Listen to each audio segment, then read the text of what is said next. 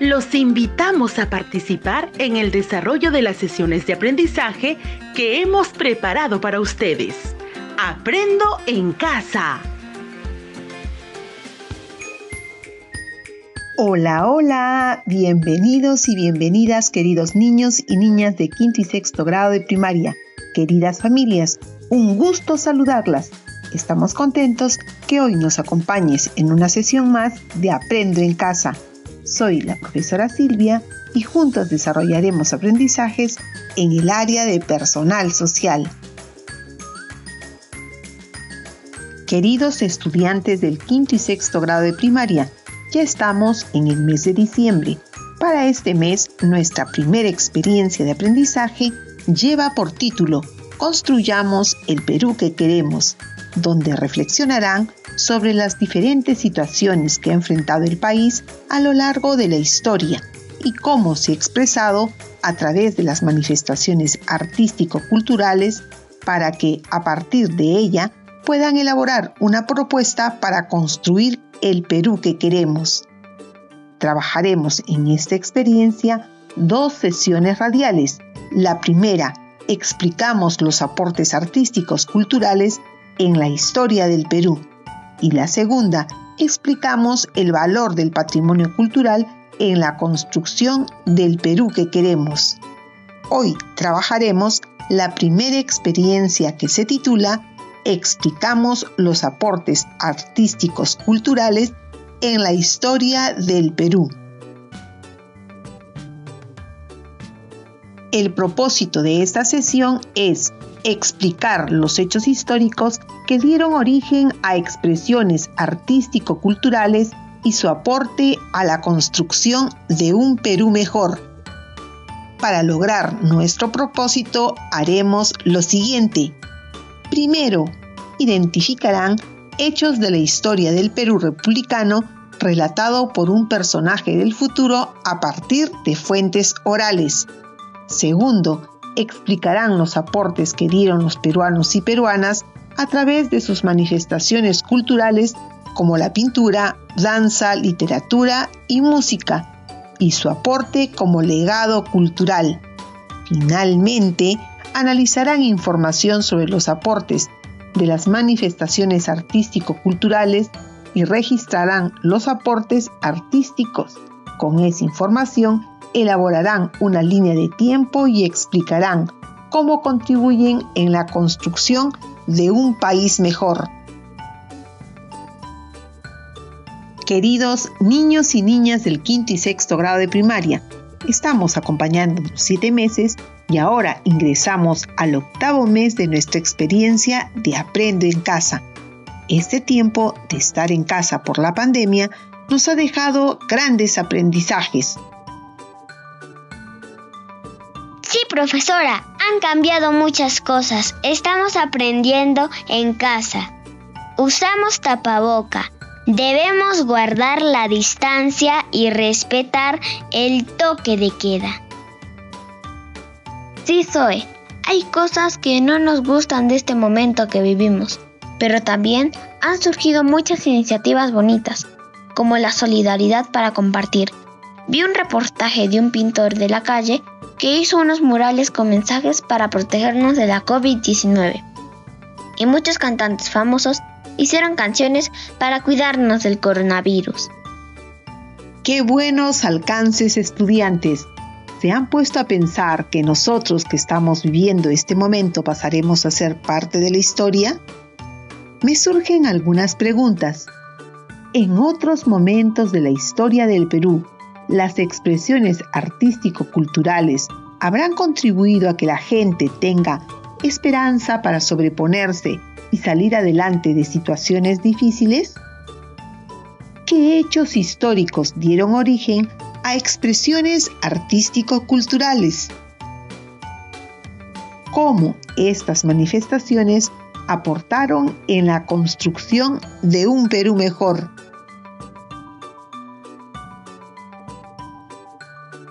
No olvides compartir tu respuesta con el familiar que te acompaña.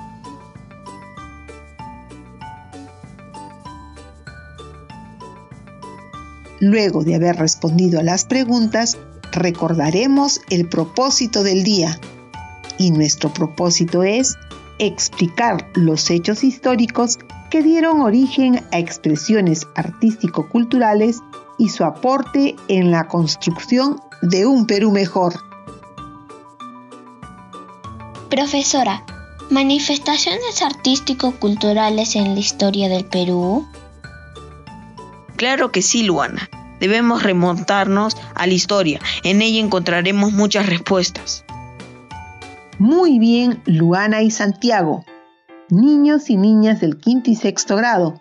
Hoy nos acompaña Peruanísimo y juntos vamos a vivir la magia de transportarnos en el tiempo. Es importante que puedas tomar nota de las fechas y hechos saltantes, así como de las manifestaciones artístico-culturales. Vamos a darle la bienvenida a Peruanísimo. Hola niños y niñas, yo soy Peruanísimo y soy un ciudadano del 2021 quiero ayudarlos a despejar algunas inquietudes y para ello nos transportaremos en el tiempo. ¿Se animan? Vamos, acompañen. Hola, tú viniste del futuro. Claro que te acompañaremos. ¿Cómo haremos? Viajaremos en la cápsula del tiempo. ¿Están preparados? Allá vamos. Vamos a participar de esta aventura y vivir la historia. Uy, ¿en qué lugar estamos? Esta vestimenta me es conocida, la he visto en los libros. Sigue recordando. ¿Viene algo a tu memoria cuando digo Don José de San Martín? Claro, el 28 de julio de 1821 se proclamó la independencia del Perú. Claro que sí. Estamos en 1824, tres años después de la independencia. Los pobladores estaban felices, porque ahora eran libres. Entonces, los artistas de la época, como Pancho Fierro, de talento innato, empezaron a expresarse con interés, plasmando sus motivos y costumbres. Querían demostrar su alegría y la efervescencia de vivir, y disfrutar su libertad, del valor de la vida y la realidad de la época. ¿Y qué mejor manera de hacerlo que a través de la pintura? Y así quedarían en la memoria de todos los peruanos hechos y costumbres importantes de la época republicana. Exacto, periodo en que la joven república era una barbaridad de caudillos y militares, donde la Plaza Mayor era el centro de la vida social. Se vivía la alegría de la proclamación de la independencia. Estuvo atenta a las noticias de la batalla de Junín y Ayacucho. Los paisajes eran compuestos por campanarios, balcones y jardines, por donde circularon variados personajes. Más tarde quedaron plasmados en sus pinturas. Por lo que escucho, dicen que Pancho Fierro fue el único hombre que retrató la vida cotidiana en Lima durante la República, con estos personajes de todo tipo y costumbres de todo nivel. Así es, Luana. Pancho Fierro conocido como el revelador acuarelista de costumbres limeñas. Fue entre todos el más sencillo de los pintores republicanos. Los peruanos y peruanas de esas épocas expresaban a partir de la pintura sus sentimientos y emociones. La alegría de ser libres la reflejó Pancho Fierro en sus pinturas. Lo más importante es que la pintura sigue siendo hasta nuestros días la forma de retratar las formas y dinámica de vivir de esos tiempos. Y que, gracias a las pinturas, ahora la podemos conocer. Ahora, ¿qué nos toca? ¿A dónde iremos? Síganme. Allá vamos. 1892. Todo anda medio destruido, pero la gente danza alegre. Esa danza es la marinera. Hasta ahora la bailamos. Así es, Santiago. Se observa ese panorama porque estamos a pocos años después de la guerra con Chile. La danza que están bailando tan alegres los pobladores la llamaron chilena por muchos años. Precisamente como consecuencia de la guerra con Chile, se asume una connotación nacionalista, el amor por lo peruano, lo nuestro. De hecho, se dio identidad propia al baile, denominándolo marinera, en honor a las hazañas del almirante Miguel Grau en el combate de Angamos durante el tiempo de la guerra con Chile. Entonces, el nombre de marinera fue en razón a la marina, comparando sus movimientos con las agitadas olas del mar. El año de 1892 nace la primera marinera con el nombre de La Conche Perla. Qué interesante, pero lo más relevante es que dieron identidad a la danza en honor al mar que surgió nuestro héroe Miguel Grau en la guerra con Chile. Quiero compartir algo de la marinera. Es un baile del alma. Al bailarse en pareja, simula un enamoramiento donde hay constante coqueteo entre hombre y mujer. Haremos otra parada. Nos vamos a 1950. ¿Y a dónde iremos? Ya estamos aquí. Es 1951. Era el turno del gobierno de Manuel Odría, donde imperaba la injusticia social y existían marcadas diferencias de clases sociales. Nos trajiste una escuela y los estudiantes leen una obra que titula Paco Yunque. ¿Y qué relación tiene la literatura con este periodo de la historia de Perú? Les explico. Efectivamente, la obra que leen se llama Paco Yunque. Este personaje era hijo de la empleada de la casa de Dorian Griff, gerente inglés de los ferrocarriles Corporación Peruana, y alcalde del pueblo, quien es padre de Humberto Griff, que era abusivo con Paco Yunque, porque decía que era su muchacho. Este episodio es parte de la extensa obra literaria de César Vallejo, un escritor peruano que hizo este cuento infantil para denunciar el abuso de los ricos sobre los pobres durante esos años, entre 1931 hasta 1951, donde además podemos distinguir claramente los valores de Paco Yunque y los antivalores de Humberto Griff. César Vallejo puso de relieve más que un acoso simple, denunció el abuso por las diferencias socioeconómicas de los protagonistas, que en el caso de Humberto pertenece a un nivel socioeconómico elevado, razón por la que abusa de Paco, que más bien se encuentra en un nivel de subordinación o inferioridad material. Creo que obras como estas nos han ayudado a reflexionar para que sigamos luchando por un trato igualitario entre todos, concientizándonos de que el dinero no debe ser motivo de abuso del poder. ¡Qué emocionante! Seguimos viajando. ¿Ya llegamos? ¿En qué año estamos? Estamos en el año 1975. El país era dirigido por el gobierno revolucionario de las Fuerzas Armadas, donde un grupo de militares encabezados por el general Francisco Morales Bermúdez practicaban la dictadura. Los derechos a la libertad de expresión y la capacidad de protesta de la gente se les había negado. Había toque de queda y restricciones para salir de casa. A pesar de eso, en 1977 se realizó una huelga sindicalista que desaprobaba el gobierno por la crisis económica. La gente no estaba conforme con esas medidas y por ello protestaba. Paralelamente, nuestro país vivía la alegría de ir al Mundial de 1978. Entonces, el general le encargó a Augusto Polo Campos componer una canción le daban como plazo 15 días, pero él lo hizo en 15 minutos. Así nació una gran composición, Contigo Perú. Cuando la cantó por primera vez en presencia de los pescadores, lloraron por el sentimiento que provoca su letra y que representa su amor al Perú. Qué interesante peruanismo. Yo había escuchado la canción, pero no sabía de su historia.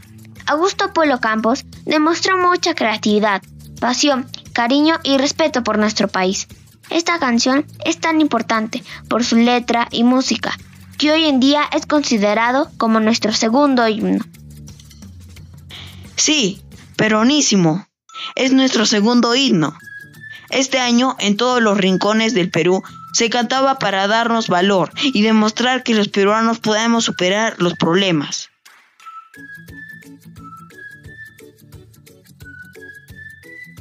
Niños y niñas del quinto y sexto grado de primaria.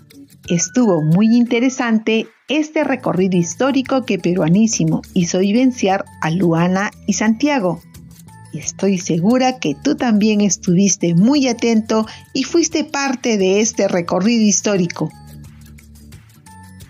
Luego de todo lo escuchado, vamos a responder a nuestras preguntas iniciales. ¿Qué hechos históricos dieron origen a expresiones artístico-culturales? ¿Qué hechos históricos dieron origen a expresiones artístico-culturales? Recuerda compartir tu respuesta con el familiar que te acompaña y toma nota de tus respuestas.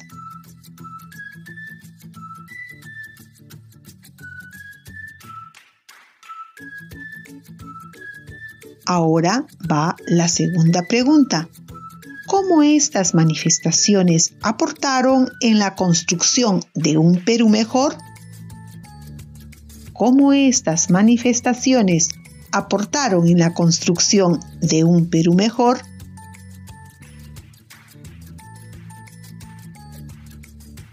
Recuerda compartir tu respuesta y hacer tus respectivas anotaciones.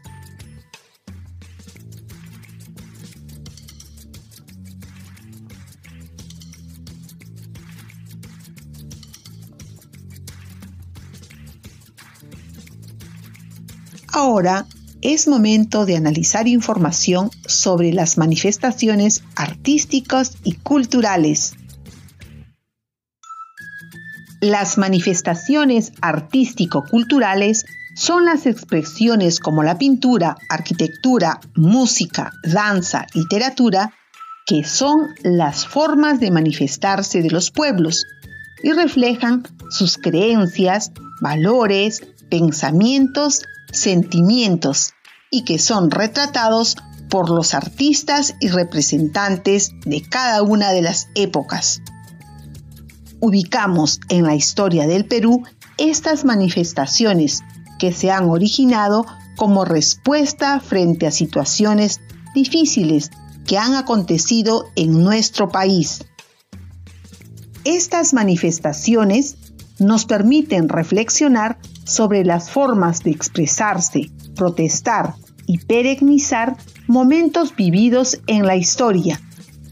En el Perú estas manifestaciones artístico-culturales han tenido una serie de representantes a lo largo de estos 200 años de vida republicana. Cada uno de ellos han plasmado a través del arte diversas expresiones de su amor a la patria, protestas por las injusticias y reconocimiento por nuestros héroes. Formas de responder de manera positiva a las situaciones difíciles que vivieron y que hoy conocemos gracias a estas expresiones artísticas. Estos hechos históricos que dieron origen a tales expresiones artístico-culturales constituyen aportes fundamentales a la construcción de un Perú mejor. Niños y niñas, es momento de aplicar nuestros aprendizajes. Recuerda que la evidencia que muestra tus aprendizajes se será la elaboración de una línea de tiempo donde puedas ubicar las expresiones artístico-culturales en la historia del Perú y luego explicar los diversos hechos que dieron origen a esas manifestaciones artístico-culturales, así como el aporte que dejaron a nuestro país. Lo primero, organiza las ideas de tus apuntes. Luego, planifica cómo harás tu línea de tiempo. ¿Organizaste tus ideas? Ahora planifica cómo harás tu línea de tiempo. Puedes comenzar.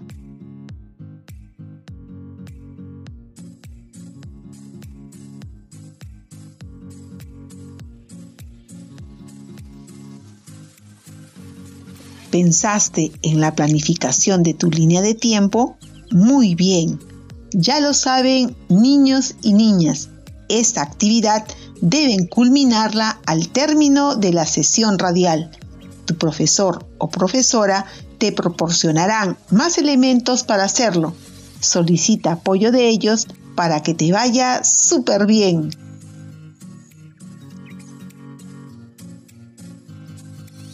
Recuerda que este producto es parte de tu álbum que es el producto de la experiencia de aprendizaje.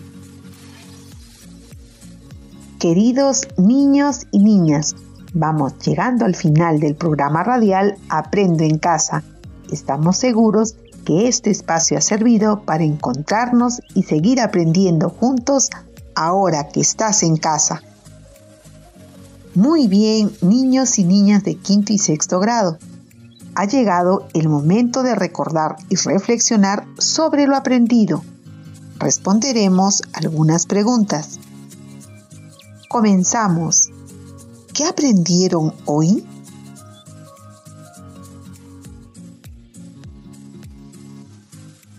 ¿Qué hicieron para lograr el propósito del día?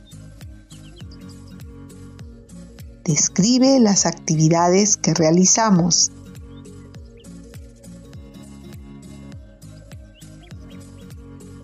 ¿Lograron el propósito del día?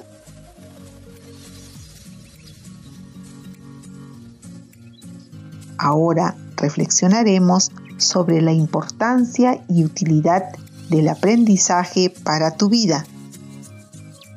Responde, ¿Para qué servirá lo aprendido hoy? ¿Cómo puedes usar lo aprendido en tu vida cotidiana? Recuerda, una manera de ver los avances en tus aprendizajes es revisando las producciones que se encuentran en tu portafolio. Queridos niños y niñas, para que puedan completar sus aprendizajes, desarrolla las tareas de las fichas de autoaprendizaje, fichas de autoaprendizaje para el quinto grado y fichas de autoaprendizaje para el sexto grado. A los padres y madres de familia se recomienda que respeten los espacios de aprendizaje de los estudiantes en Aprendo en Casa Ustedes son aliados importantes para que los niños y las niñas sigan aprendiendo. Gracias. Estimados colegas, ustedes son actores claves para el aprendizaje de los niños y las niñas. Escucha los programas radiales y prepara actividades de retroalimentación y orientaciones para el desarrollo de las fichas de autoaprendizaje. Recuerda comunicarte permanentemente con las familias de los niños y las niñas. Felicitaciones a todos y todas. Dios mediante, nos encontraremos en la próxima actividad de Aprendo en Casa. Nos vemos. Chao. Esto fue Aprendo en Casa. Ministerio de Educación. Gobierno del Perú. El Perú primero.